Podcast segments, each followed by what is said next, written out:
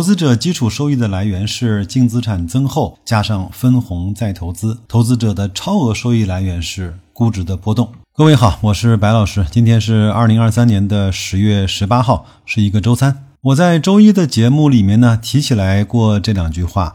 我也跟各位说过这两句话呢，其实是我认为的刘成先生那本《投资要义》里面对投资啊讲的最通透的一次，可能会有一点点小弯弯绕，但是我也特别想让大家通过对这篇文章的温习，来做到当下这个非常煎熬的时刻，对你手中这些持有标的的一个算是诊断吧。如果把这期节目和这篇文章彻底的弄懂、想明白了呢？我这么说吧，如果在投资世界里面有个三五把钥匙的话，我希望这篇文章和白老师的这一期节目啊，就能够成为你手中打开你投资世界的那其中的一把小小的钥匙。本期音频的文字内容首发于公众号“大白说投资”，因为我在这篇的文章里面也会放一些图片和图表以及数据。各位呢，可以第一时间关注，我们一块儿慢慢的来去把这个我认为非常有意义的道理啊，跟大家讲清楚。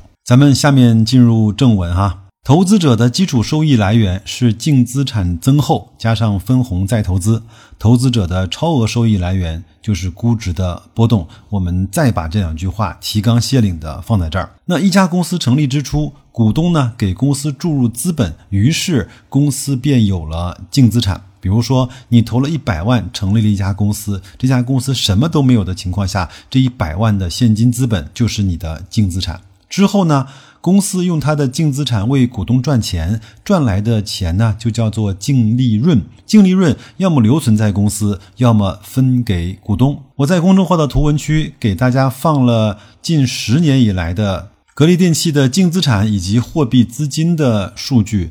有的人说货币资金是不是就是净资产？不是，或者是呃不完全是。我们看一看啊，在二零一三年的时候呢，格力账上有三百八十五亿的货币资金，但是那个时候呢，它的净资产呢只有三百四十五亿。到了二零二二年的时候，格力电器呢，它账上的货币资金有一千五百七十四亿，但是呢，它现在的净资产只有九百六十七亿。我们可以这么说，货币资金呢是一种资产的保有形式。那资产呢减去债务之后，才是真正的归属于母公司的股东权益，也可以把它叫做净资产。我们在图表里面呢能够看到，在二零一九年这个年份的时候啊，货币资金和净资产这两个数值是最为接近的。在那一年，格力电器的货币资金呢是一千两百五十四亿。那它的净资产呢是一千一百零一亿。从二零一九年以后呢，格力的货币资金就大幅度的在往上增加了，分别是二零二零年的一千三百六十四亿，二零二一年的一千一百六十九亿和二零二零年的一千五百七十四亿。但是呢，它的净资产呢，从二零一九年。达到了一千一百零一亿之后呢，却停步不前了，甚至在二零二二年还有一些小幅的下滑。最终呢，这个数字来到了九百六十七亿元。那关于这几年为什么净资产呢会止步不前，或者是有一点下滑呢？其实主要的原因就是回购股票以及大手笔的分红。我在图文区啊还放了近二十年以来格力电器的分红的数据，各位呢看一看就。可以了，那我们继续呢，接着文章往下来啊。公司的净利润，刚才我们说了，只有两个去处。第一个呢是留存在公司，体现为净资产的增厚。第二个呢，就是分给股东，体现为现金的分红。我相信讲到这儿，各位都还能够听懂。那下面呢，可能就会有一点点的绕了。我慢慢的讲，各位安静的听。这就是一家公司啊运作的最底层的逻辑。一切基于企业基本面的投资，都是以这个逻辑为起点的。价值投资内部所谓的成长型投资，最终所追求的其实也是净资产增厚速度更快，或者是现金分红增加的速度更快。有人说不对呀，成长型的投资啊，追求的不是净资产，而是利润的快速增长吗？是的，但是我们想想看，利润增长的目的是为了什么？赚取利润当然是要用来分红，或者是用来增厚净资产的。利润只是个过程，现金分红和净资产的增厚才是结果。哪怕是这些高科技的企业，把每年大量的利润用在再投入或者是科技的研发，最终呢，也是为了确保它的份额，以及最终它可以赚到更多的钱。那么，更多的钱的留存方式，依然像刘成讲的一样，就是净资产的增厚和现金分红的增加。我们再回到开篇的内容啊，我们刚才说了。投资者的基础收益来源呢是净资产增厚加上分红再投，为什么不是净资产增厚加上现金分红呢？为什么一定是分红再投资呢？很简单啊，在赚取了利润之后，公司能够为投资者或者叫股东吧做的事情呢，只有把钱分给股东，或者是把钱留在公司体内两个选项。但是对于股东来说啊，多了一个问题，就是如果公司把钱分给了股东，那股东拿了这笔钱之后干什么用？你可以把它花了，也可以用这笔钱继续来去做投资。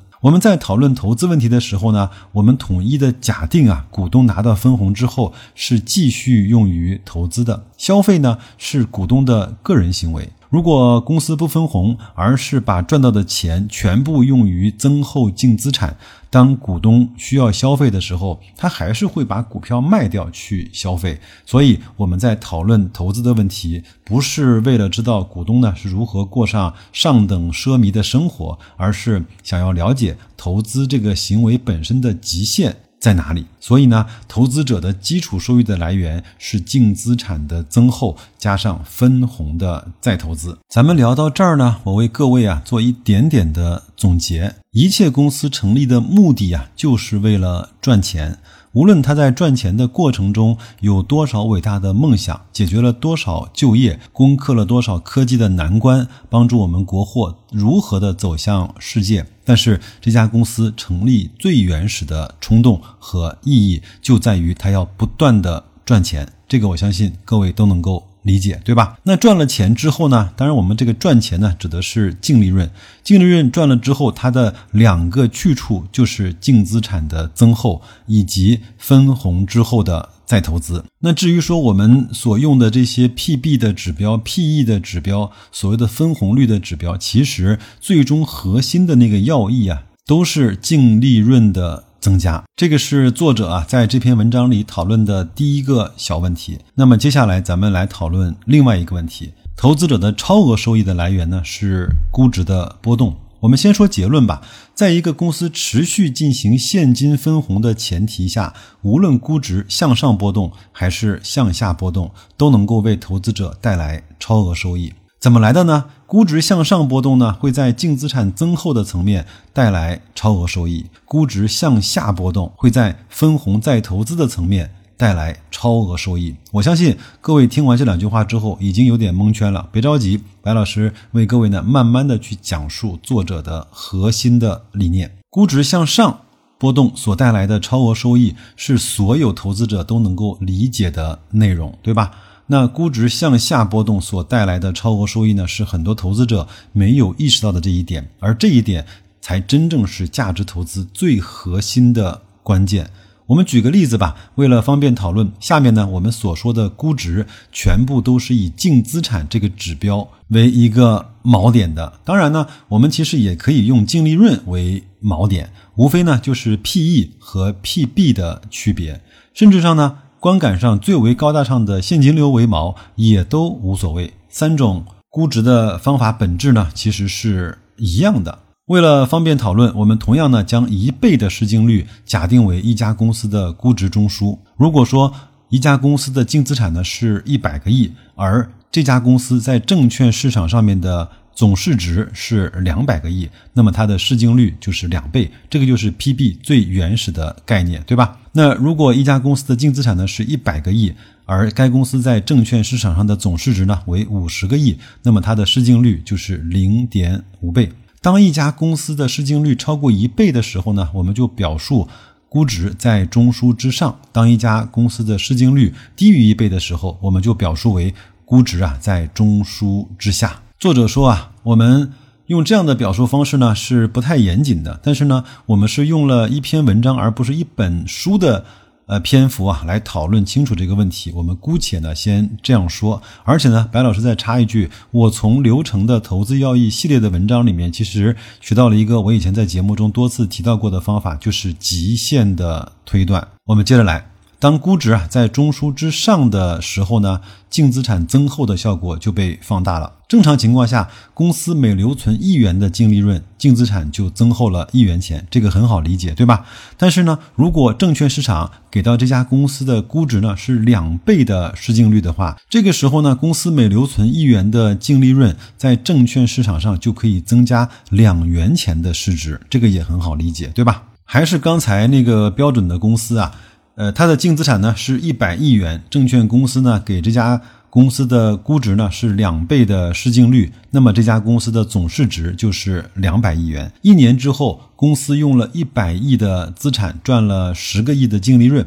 假设呢，这十亿元全部留存在公司，而此时这个公司的净资产就变成了一百一十亿元。那么这个时候，如果股市呢给这家公司的估值依然是两倍的市净率的话，那么这个时候按照这家公司的总市值，它就应该变成了二百二十亿元。也就是说，公司的净资产增厚了十亿元，而总市值增加了二十亿元。上面所说的是，当估值恒定锁死在两倍市净率的时候的效果，而能够给投资者带来更为爆裂的超额收益，不是高估值本身，而是估值由低向高波动的这个过程。咱们再继续来举例子啊，假定啊一家公司的净资产是一百亿元，证券市场当前给这家公司的估值是一倍的市净率，那么这家公司的总市值就是一百亿元。为了方便大家更好的、直观的去。读懂这篇文章啊，我把这些作者呢举的例子呢，都用表格的方式放在了咱们的大白说投资的公众号，各位呢可以边看文章边看表格边听白老师的音频。那和刚才那个案例是一样的。如果呢，一年之后公司用一百亿元的净资产赚了十个亿的净利润，那么这个十个亿的净利润呢，全部留存在公司，那么这个时候公司的净资产就变成了一百一十亿元。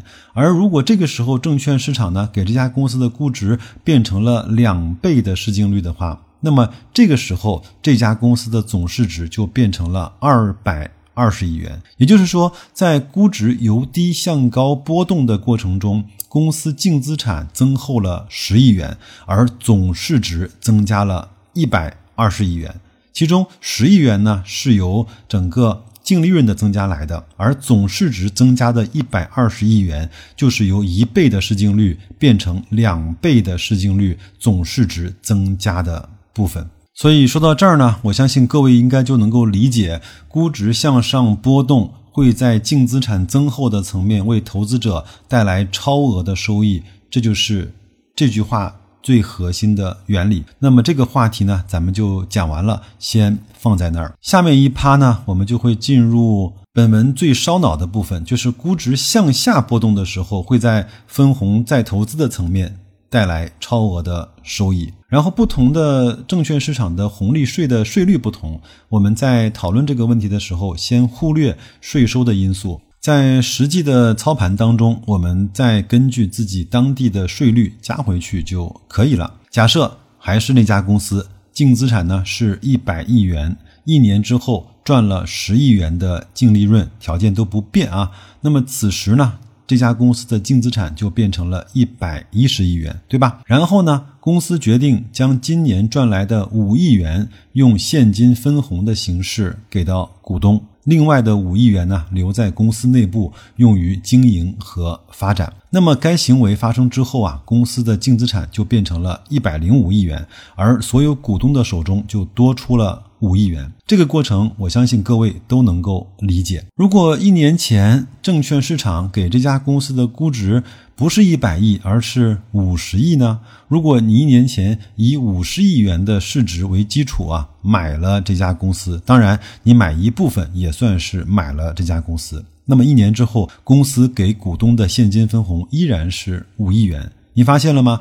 公司在证券市场的市值会随着估值的波动而变化，但是现金分红的金额可以不受价格波动的影响。一家公司年底分红五亿元，你用一百亿元或者是五十亿元的市值买它，它分红都是五个亿。但是如果你用一百亿去买它，股息率就是百分之五；如果你用五十亿元来买它，股息率就百分之十。这个我们也都能够非常方便的去理解，对吧？那作者呢说了一个核心的观点，我不知道各位能不能够接受和认可。他说，现金分红的本质是什么？现金分红的本质其实就是用一倍的市净率清算掉公司的一部分的资产。公司当前的估值越低，这种清算行为啊，对投资者就越有利。为什么这么说呢？既然现金分红这个行为本身它不受市场估值的影响，那为什么当前估值越低，现金分红就对投资者越有利呢？我们再回到前面来看一看这个公式啊，投资者的基础收益来源是净资产的增厚加上分红再投资，投资者的超额收益来源是估值的波动。公司当前的估值决定了分红再投资的回报率。如果公司下一个年度依然是盈利十个亿，分红五个亿，那么当前该公司的市值是一百个亿还是五十个亿，就决定了分红再投的那一笔资金所购买的资产的市净率和股息率是多少。我们再来去往下深入去讲一下这个逻辑啊，各位有没有想过这样一个问题啊？我们都知道，在证券市场上，上市公司股票价格的波动，在很大程度上是带有极强的随机性的。比如，同样呢是中国石化这家公司，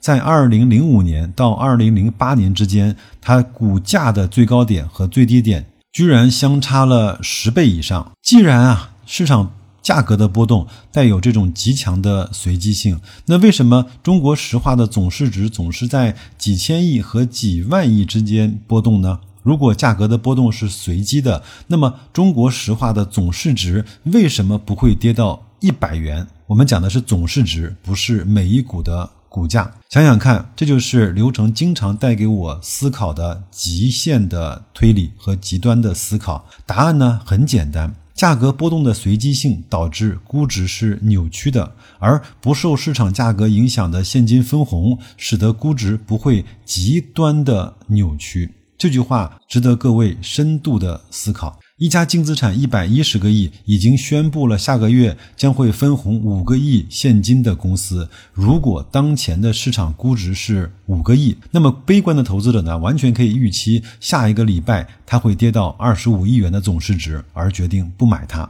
但是如果该公司当前的市场估值不是五十个亿，而是五个亿呢？你发现了吗？在这种情况下，主观题立马变成了客观题，而且是小学生二年级的数学题。一家净资产一百一十个亿，已经宣布了下个月将会现金分红五亿的公司，如果当前的市值跌到了五亿元，则投资者买下它之后，只要一个月的时间就能够收回全部的投资成本，而上市公司剩余的一百零五亿的净资产都是。白送的现金分红的存在呢，会让多空双方的投资者的分歧在某个临界点上彻底的消失，转而呢形成一种绝对的共识。会有人来问啊，为什么没有见过这种情形呢？你没有见过就对了，因为在市场中啊，形成绝对共识的价格，恰恰是绝对不会出现的价格。你想用一百块的总市值买下整个中国石化？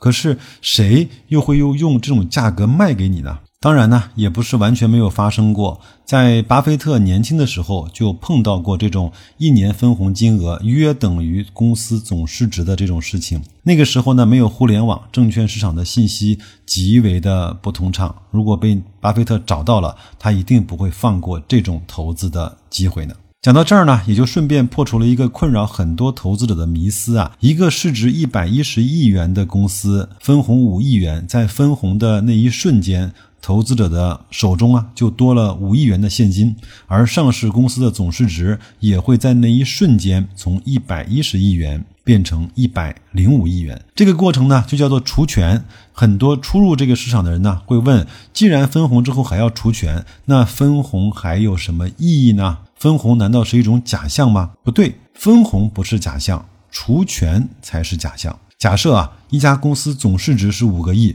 现金分红也是五个亿，那分红之后呢，按照除权的规则，除权之后的价格理论上应该是零元或者是一厘钱。那么这个时候呢，你真的能用零元或者是一厘的价格买下整个上市公司吗？不可能的，因为不可能会有人卖给你的。这个时候呢，空有这个价格，没有成交。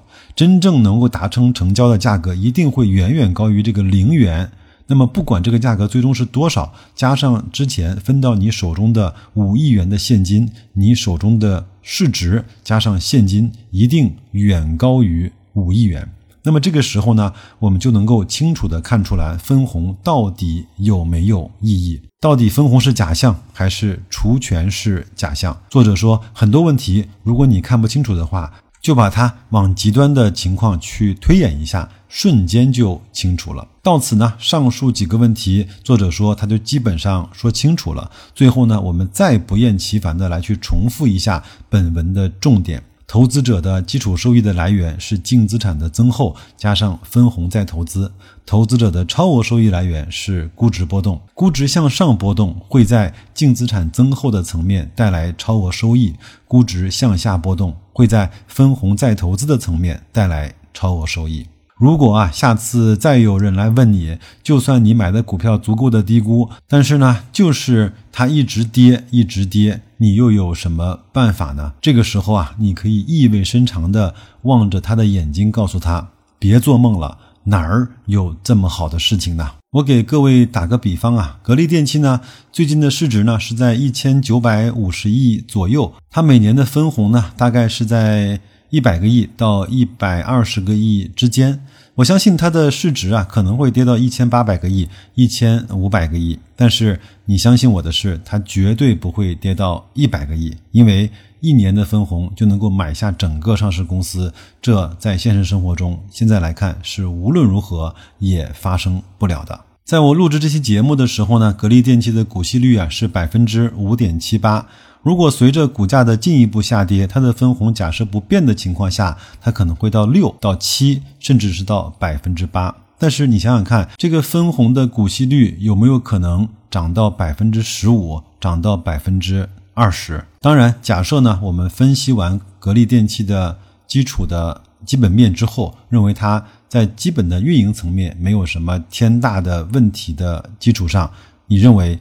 这个股息率能够无限制的往上涨吗？好吧，谢谢各位的信任和你们所给我的时间。这篇文章呢讲的道理啊，不但适用于个股，当然也适用于某一个行业。我希望这将近半个小时的节目啊，能够让各位在最近的市场行情下，对自己的投资啊有一个最全新和最清醒的认识，能够做到不纠结、不焦虑、不慌张、不杂乱。如果你愿意的话，把咱们的公众号推荐给信任你的人和你信任的人，那就这样。祝各位在本周啊工作愉快，投资顺利。咱们周五的节目再见。